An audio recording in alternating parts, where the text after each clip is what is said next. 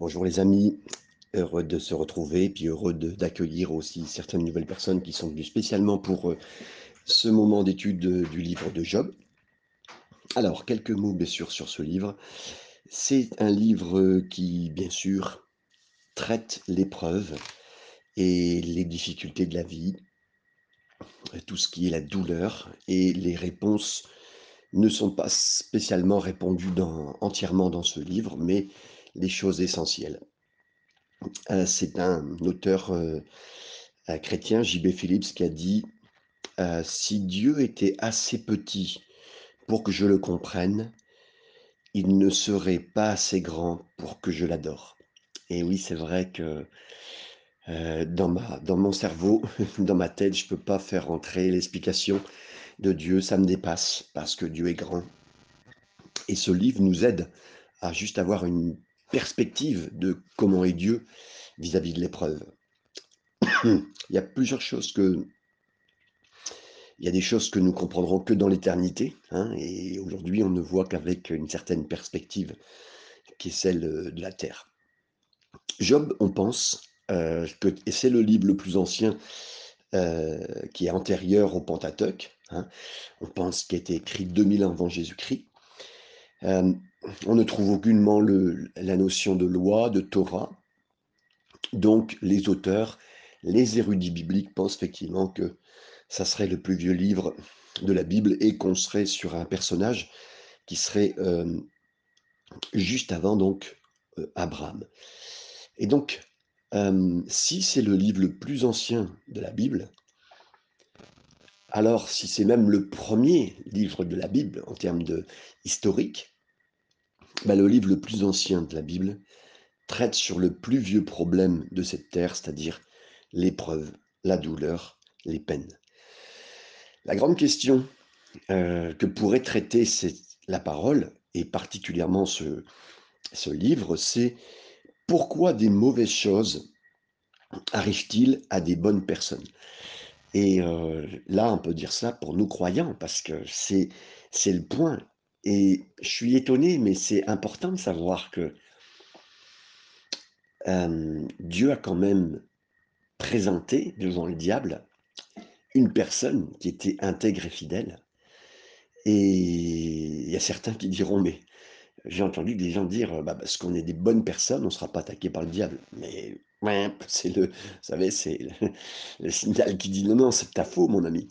C'est presque même le contraire. On, est, va être justement, parce que l'on est observé, et on va être mis euh, au test.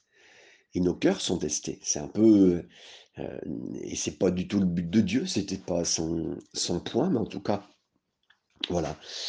Donc, euh, beaucoup de personnes ont parlé sur ce livre.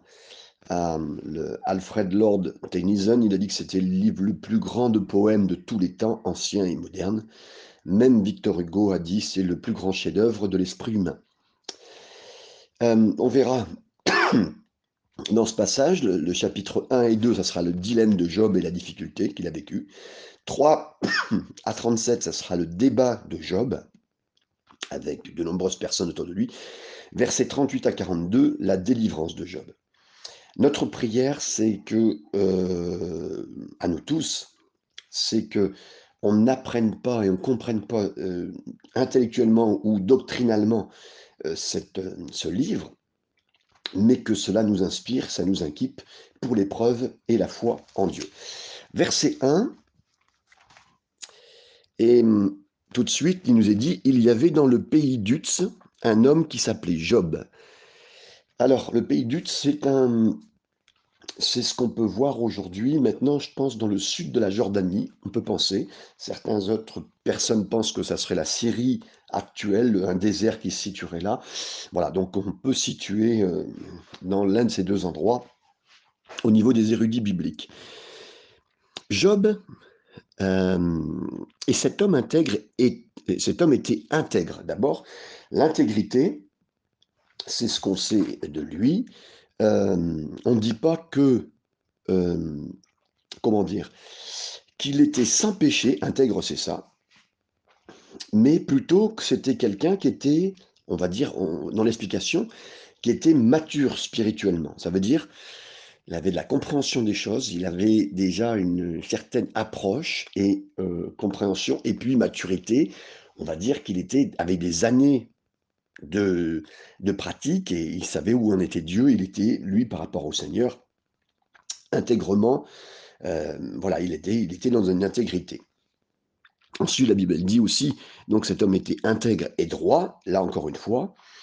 Euh, dans cette droite, il était donc vraiment droit, euh, intègre, hein, vraiment un homme de Dieu, particulièrement. Verset 2, et la Bible le dit aussi, la fin du verset 1, il craignait Dieu et se détournait du mal. Donc vraiment, euh, on le sait, la, sagesse, hein, la crainte de Dieu, c'est le commencement de la sagesse, c'est vraiment les choses qui sont nées en nous quand on devient chrétien, vraiment cette crainte de Dieu, et c'est pas une crainte du gendarme, c'est vraiment une révérence, euh, une connaissance de son amour, et puis euh, ben, on l'aime tellement qu'on n'a pas envie de lui faire du mal au Seigneur.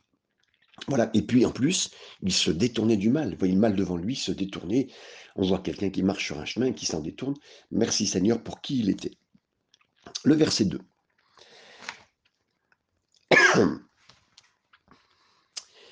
Il eut naquit sept fils et trois filles. Merci Seigneur pour, euh, euh, pour sa famille. Il avait dix enfants.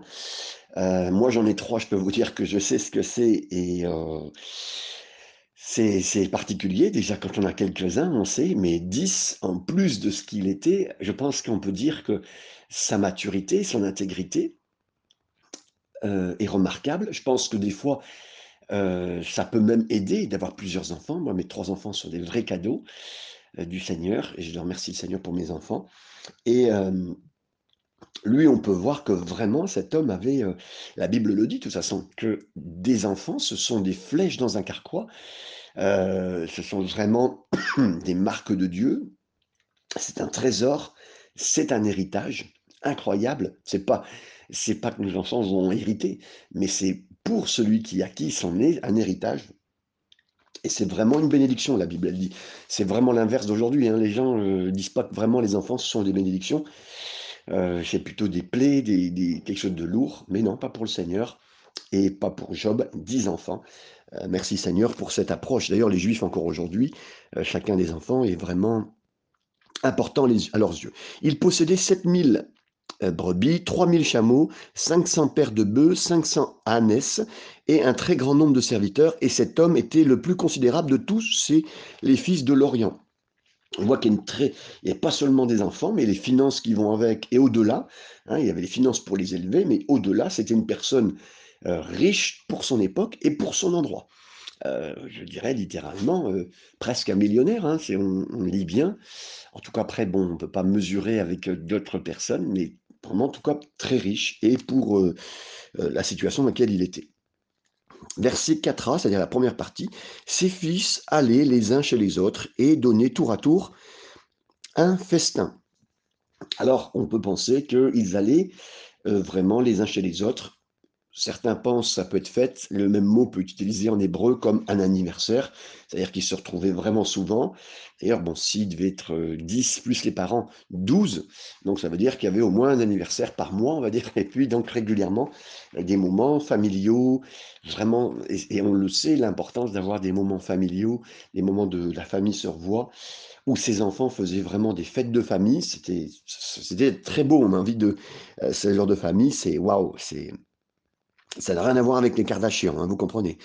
Et ils invitaient leurs trois sœurs à manger et à boire avec eux. Le verset 5. Et quand tous les jours de festin étaient passés, Job appelait et sanctifiait ses fils.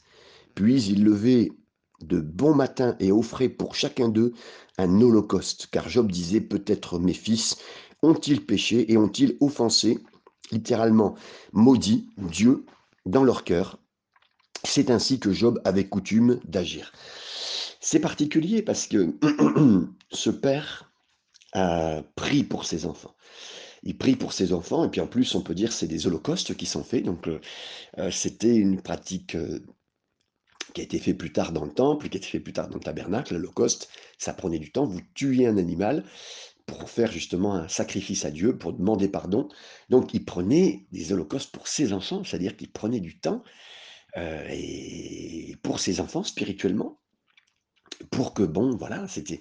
Et euh, c'est quand même compliqué. Aujourd'hui, on le sait, prendre du temps pour ses enfants, que vous soyez un homme d'affaires comme il l'était, euh, il le faisait, il faisait le travail, et il a su avoir un agenda pour sa famille, pour son travail, il était équilibré, mais en tout cas, le temps était pour sa famille. On ne dit pas que c'était le temps maximum, mais en tout cas, il s'est impliqué. On peut voir dans ce cœur un homme qui s'implique. Une étude récente à, aux USA a prouvé que on a demandé à des pères combien de temps ils passaient avec leurs enfants. Sur un questionnaire, hein, on leur a posé la question à plusieurs pères, et ce questionnaire, à leur avis, en moyenne, les parents, en tout cas les pères, ont démontré qu'ils passaient entre 45 à 50 minutes en moyenne par jour avec leurs enfants. Alors pour vérifier euh, leur dire, on a équipé les pères avec un vrai test de caméra, de, euh, micro et de GPS pour vérifier leur dire, ce que les enfants, que les enfants passaient vraiment du temps avec leur père, environ 45 minutes, et sur le même test on a repris les mêmes paires, on a refait le même test et on a vérifié que oui, il passait en fait à peu près pour chaque enfant à peu près 38 secondes par jour de temps. Le chaque père passait 38 secondes à parler avec cet enfant. Donc c'était euh, incroyable. Euh, réellement, en parole, c'était ça. Alors, euh, vous savez, on, a l'impression, bien sûr, mais bon, ce qu'on peut dire, parce qu'on sait que la vie, c'est comme cela, on va, sait pas du tout qu'on on trouve ça bien, pas du tout. Euh, on, sait les occupations, on sait tout ce qui peut nous arriver et nous amener à penser et à travailler et à penser faire ce qu'il faut, mais on se trompe. Mais en tout cas, cet homme, lui, il a pris le temps de prier et c'est vraiment l'avantage des chrétiens. Je remercie le Seigneur de ce que, à tous les jours, je peux remettre mes enfants en prière. Euh, ma petite Clémence, ma petite Constance et mon petit Charles, euh, que j'aime et je les mets en prière. Avoir du temps, c'est aussi ça. Euh, et c'est aussi autre chose, mais c'est aussi ça. Et c'est tellement important qu'une famille aussi puisse prendre le temps. Je n'ai, moi, pas vraiment, je vous le dis, je confesse, mais je dis que c'est bien qu'une famille puisse prendre un temps en famille régulièrement, une fois par semaine s'il le faut, en prière pour prendre le temps. Et c'est tellement important. Et ensuite, il y a quelque chose d'important dans ces prières, c'est que il a dit, je vais prier pour savoir et pour, couvrir mes enfants, si des fois il n'est pas à dire du mal de Dieu, à maudire Dieu. Et quand vous lisez le chapitre 2, vous voyez que plus tard, euh, la femme de Job dira à, Job dans les épreuves, elle dira, mais tu restes insensible, euh, avec tout ce qu'on a vécu, on a perdu nos enfants, maudit Dieu et meurt. Et le fait de voir cela au premier chapitre, que lui prie pour ses enfants, parce qu'il voit cette vulnérabilité dans ses enfants, et qu'on voit la vulnérabilité chez sa femme, je peux dire que cet homme était un homme de Dieu parce qu'il couvrait sa femme et ses enfants en prière, sûrement, et qu'il faisait ce qu'il faut. Et je pense, on peut vivre ça, vous savez ce que c'est, on peut vivre dans nos familles des vulnérabilités familiales. Mais cet homme était un homme sérieux et je le remets devant le Seigneur. Et là aussi, euh, ce monde-là est, vu spirituellement. Mais en tout cas, cet homme faisait le travail pour bénir sa famille. Et c'est vraiment le rôle du Père aussi de bénir et de faire ce qu'il faut. Verset 6. Or, les fils de Dieu vinrent un jour se présenter devant l'Éternel, et Satan vint aussi au milieu d'eux. Alors, quand vous verrez le terme euh, les fils de Dieu, dans l'Ancien Testament, ça concerne toujours les anges. Et là, c'est les anges. La Bible, elle en parle. Un tiers des anges se sont rébellés un jour avec Lucifer. Euh, le diable, qui était lui-même un des plus grands archanges et qui était lui qui gérait la louange dans le ciel, un jour, ça a voulu se faire égal à Dieu excusez-moi, et en voulant se faire égal à Dieu, Dieu l'a vu, bien sûr, et Dieu l'a éjecté du ciel. Et il avait aussi, entre guillemets, pourri euh, un tiers des anges de par sa mentalité et amené les anges à se rebeller. Donc ils ont été euh, amenés à sortir de cet endroit-là. Et puis, euh, parce que les anges doivent rendre des comptes, toujours, et que même le tiers des anges, alors j'aimerais vous dire, Dieu, deux tiers des anges sont avec Dieu, ils sont beaucoup plus nombreux que les démons, les un tiers des anges qui restent, entre guillemets, qui sont partis, mais en tout cas, tous les anges viennent rendre des comptes à Dieu. Et là, donc il y avait cette situation, et Satan était parmi eux, parce qu'il avait été chassé, mais là il est là, et euh, il rend encore des comptes, et ça j'aimerais vous dire, c'est important, euh, Dieu peut, euh, le, diable ne fera pas, ne fera pas ce qu'il veut, en tout cas ça devient de plus en plus fort hein, dans ce qu'il fait, mais il rend des comptes, et ici on, voit bien, et on, la Bible dit, le mot Satan veut dire adversaire et l'adversaire par excellence. Donc comprenons bien, si vous cherchez à savoir ce que c'est, regardez une définition. Euh, dans la Bible, c'est un adversaire, il rôde, il est, rusé, il est comme un serpent, euh, il, est le diable. Euh, voilà, il faut savoir, il faut comprendre, il faut, il faut pas être, enfin, ne pas savoir par rapport à ça. Verset 7. L'Éternel dit à Satan, D'où viens-tu? Et Satan dit à l'Éternel de parcourir la terre et de m'y promener.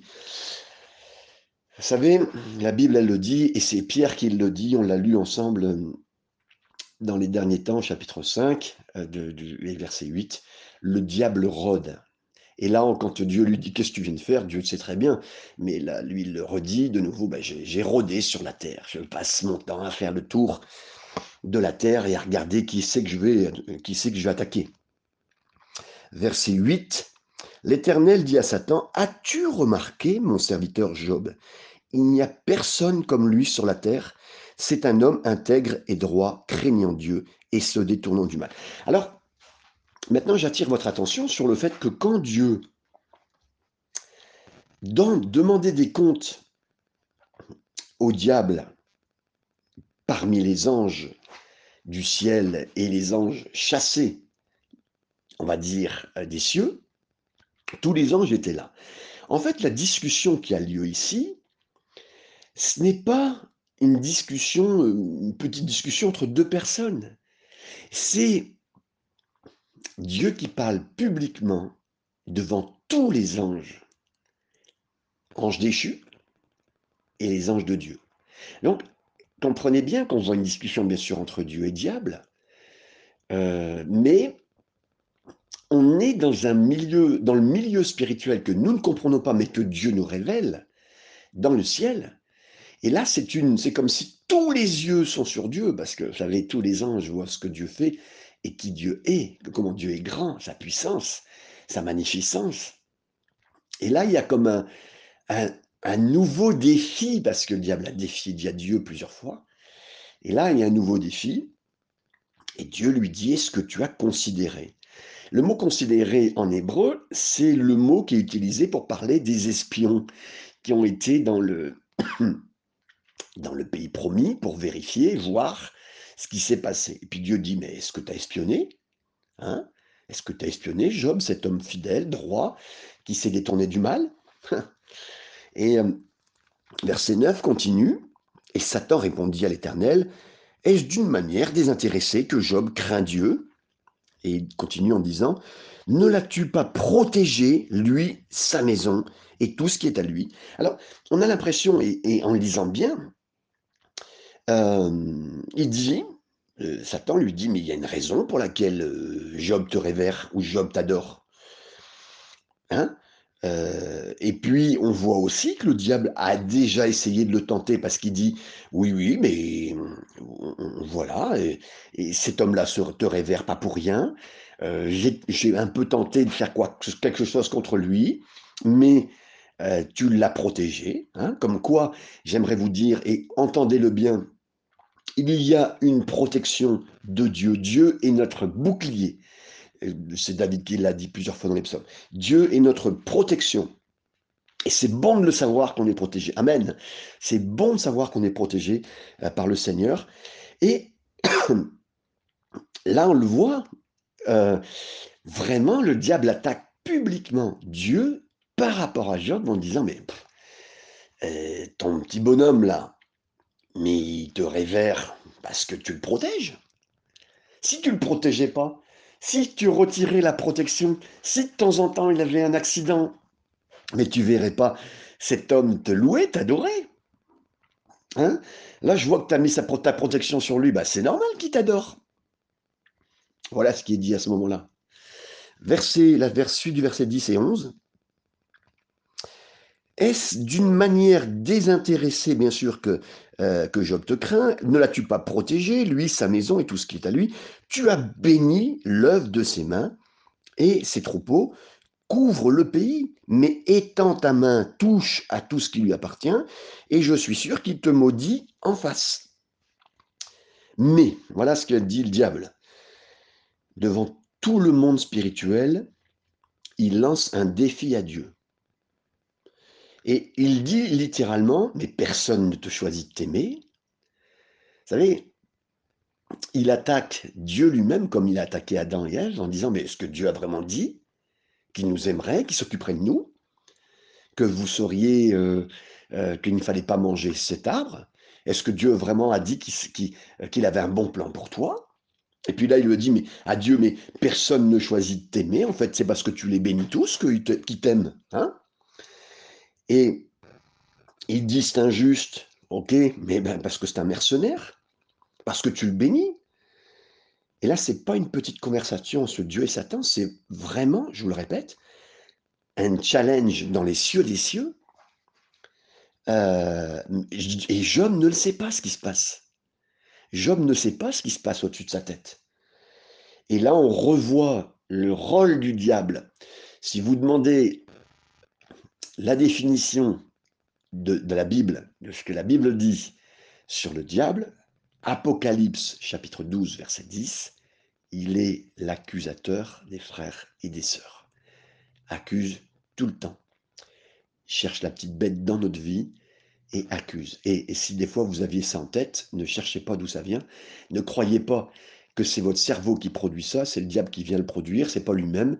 Des fois, il envoie un démon, il envoie des démons sur à côté de nous qui va nous parler t'es pas nul, t'es es nul, t'es pas, pas bon, t'y arriveras pas, et ceci, et, les, et cela. Et on croit que c'est même nous qui pensons ça. Et quand après il voit que, euh, ben, on, croit que c'est nous qui pensons ça, il laisse faire le job, euh, entre guillemets, là je le dis comme ça, mais il laisse faire le travail dans nos têtes parce qu'on croit que c'est nous qui pensons ça, mais jamais, jamais, au grand jamais, et, le mal, l'accusation vient toujours de lui. Verset 13. Donc, euh, Pardon, je continue verset 12. Et voici tout ce qui lui appartient, je te le livre. Dieu dit, l'Éternel dit à Satan, voici tout ce qui lui appartient, je te le livre. Seulement, ne porte pas la main sur lui. Et Satan se retira de devant la face de l'Éternel. Là, c'est particulier. Dieu lui dira, tu peux le toucher, tout ce qu'il a. Et Dieu dirait, c'est comme si Dieu disait, maintenant tu vas voir de tes yeux que Job ne m'aime pas pour pour ce que je lui donne, mais pour qui je suis. Et, et, qu'il y a une autre façon de faire pour l'adorer et le bénir. Euh, versets 13, 13, 14 et 15. Alors, euh, un jour que ses fils et les filles de Job mangeaient et buvaient du vin dans la maison de leur frère aîné, il arriva auprès de Job un messager qui dit les bœufs labourés et les ânesses paissés à côté d'eux, et les Sabéens se sont jetés dessus, les ont enlevés et ont passé tes serviteurs au fil de l'épée, et je me suis échappé moi seul pour t'en apporter la nouvelle. Là, c'est le premier serviteur qui arrive, il t'a tout perdu, tous tes troupeaux et tout ton bétail. Les gars, ils sont venus tout nous voler. Je suis désolé de t'apprendre la nouvelle, mais il fallait que je le dise, et je suis le seul qui qui en suis échappé. D'accord. Job a entendu cette première nouvelle verset 16, il parlait encore lorsque un autre vint et dit Le feu de Dieu est tombé du ciel, a embrasé les brebis et les serviteurs, et les a consumés. Je me suis échappé moi seul pour t'en envoyer la nouvelle. Verset 16, la deuxième personne arrive, un deuxième message arrive. Et il dit Le feu de Dieu est tombé. Ah bon? Il est au courant de rien de ce qui se passe, et lui, il dit C'est le feu de Dieu. Euh, connaissant ce qui se passe dans le ciel, moi je dirais c'est le feu du diable, c'est pas le feu de Dieu. Mais cette, version est importante. Et j'aimerais vous demander, quand on demande sur les catastrophes de ce qui se passe sur cette terre, qui fait les catastrophes? Les typhons, les tsunamis, les volcans Est-ce que c'est les volcans de Dieu qui débordent, les tsunamis euh, de Dieu, les typhons de Dieu? Ou est-ce que Satan est un destructeur? Est-ce que ce ne sont pas les actes de Satan? Jésus lui-même, quand il est arrivé, qu'il a vu une tempête sur cette terre, qu'est-ce qu'il a dit? Il a dit à, cette, à une tempête, maintenant tu te tais, et littéralement, en grec, il dira qu'il a muselé. Et c'est le même terme dont il était fait, qu'il a muselé les démons. Comprenez? Et que ce soit une catastrophe naturelle ou certains actes démoniaques qu'on peut sentir, voici comment Jésus a traité les choses, parce qu'il savait que des catastrophes sur cette terre ne sont pas de Dieu. Et euh, même si Dieu les gère d'une façon générale, mais voilà, et comprenons bien. Verset 17, 18, 19, il parlait encore lorsque vint un autre vint et dit, les Chaldéens formés en trois bandes se sont jetés sur les chameaux, les ont enlevés et ont passé les serviteurs au fil de l'épée. Je me suis échappé moi seul pour ne t'en apporter la nouvelle. Il parlait encore lorsque un autre vint et dit Tes fils, tes filles, mangez buvez du vin dans leur maison, de leur frère aîné, voici un grand vent est venu de l'autre côté du désert et a frappé dans les quatre coins de la maison. Elle s'est écroulée sur les jeunes gens et ils sont morts, et je me suis échappé moi seul pour n'en t'apporter la nouvelle. Vous n'avez pas remarqué un petit peu un second messager, on venu de le voir, un troisième messager pour dire mais toutes tes possessions sont perdues, un quatrième messager pour dire mais euh, il, est, sûrement de partir avec ses enfants, connaissant la première nouvelle, vivant la seconde, ses enfants bah, ils se sont retrouvés pour manger, et puis voilà, la troisième personne amène la nouvelle que les possessions sont là, et pendant que ses enfants sont rentrés et puis qu'ils vivent ça, eh ben, il y, a, y a une tornade qui arrive, et tous ces enfants ses enfants, ses filles et ses fils euh, sont, sont morts en, un instant. Et à chaque fois, vous avez vu, le diable permet, entre guillemets, que la mauvaise nouvelle nous arrive. Euh, qu'on sache la mauvaise nouvelle, hein, qu'on vient bien nous avertir. Il y a toujours un, petit bonhomme qui vient nous avertir. Hein. Vous avez déjà remarqué qu'il y a toujours euh, quelqu'un qui vient nous dire la nouvelle. Hmm. Versets 20, 20, 21 et 22. Alors Job se leva, déchira son manteau, se rasa la tête puis se jetant par terre, il se prosterna. Littéralement, il se mit à adorer et dit, Je suis sorti nu du sein de ma mère, et nu je retournerai dans le sein de la terre. L'Éternel a donné, et l'Éternel a ôté. Que le nom de l'Éternel soit béni. Et tout cela, Job ne pécha point et n'attribua rien d'injuste à Dieu. Cet homme était tellement un homme d'intégrité qu'il a mis toutes ses émotions dans l'adoration. Je ne sais pas où vous en êtes en ce moment dans tout ce que vous vivez, mais on peut, dans un moment très difficile, pour avoir vécu un moment très difficile dans les deux ans derniers, avoir vécu un moment, je ne peux pas rentrer dans les détails, c'est trop personnel, mais je me suis jeté par terre en pleurant, mais j'ai voulu pleurer seulement devant Dieu. Bien sûr que ma situation était compliquée, mais j'ai juste pleuré devant Dieu et je vois Job et je me dis Seigneur, quel homme de Dieu. Et je sais ce que ça peut être, mais je sais que c'est possible de mettre tous nos moments d'émotion dans de l'adoration, de la prière. Je me suis jeté moi-même au sol. J'aimerais vous dire, plusieurs fois ça m'est arrivé dans ma vie, si vous ne l'avez pas fait dans ces derniers temps, mais de ce que vous vivez en ce moment, et vous savez que c'est un moment très dur, prosternez-vous devant le Seigneur. Faites-le, comme jamais vous l'avez fait. Et Job, en plus, ne savait rien de ce qui se passe dans le ciel. Et peut-être que là, vous êtes euh, comme un peu comme Job, maintenant, à la limite, mais maintenant on a le livre de Job, merci Seigneur, parce qu'on a une révélation supplémentaire, et puis on connaît Jésus. On a le révélateur avec nous. Mais euh, alors que Job n'en serait même rien jusqu'au ciel, tant qu'il n'était pas au ciel, il n'en saura rien de la situation. Mais Job a manifesté de la foi et j'aimerais tellement vous inviter à avoir foi dans le Seigneur. Je sais, je sais que tout crie dans la situation de ce que vous êtes en train de vivre ou avez, avez vécu, que vous pourriez dire, mais j'aimerais, avec l'aide du Seigneur, parce que c'est vraiment une grâce de venir devant lui, de se mettre à genoux et dire, Seigneur, je ne sais pas où j'en suis vraiment, mais je crie à toi, et je veux avoir confiance en toi, Seigneur. Et on, sait que toute l'histoire tourne autour de l'amour de Dieu. et que le diable a mis en compte, a dit: «Mais c'est normal qu'il t'aime» et et mesurez maintenant tous les événements que vous avez vécus dans ces derniers temps autour de l'amour de Dieu. Mais il a choisi d'adorer Dieu, sans comprendre, sans savoir, sans mesurer, mais juste la chose qui l'intéressait, c'était l'amour de Dieu qui comptait pour lui. Et nous, nous avons, nous avons encore plus du détail de l'amour de Dieu, puisque du détail, excusez-moi de dire comme ça, euh, à par rapport à Job, c'est que nous, il y a la croix qui est venue arrêter notre vie, qui a été arrêté le temps, puisqu'aujourd'hui on est en 2021 après Jésus-Christ, ça a marqué l'époque, ça a marqué le temps, ça marque ma vie encore aujourd'hui. Et je veux être marqué par l'adoration en Dieu. Tout le monde spirituel a vu cela en cet instant.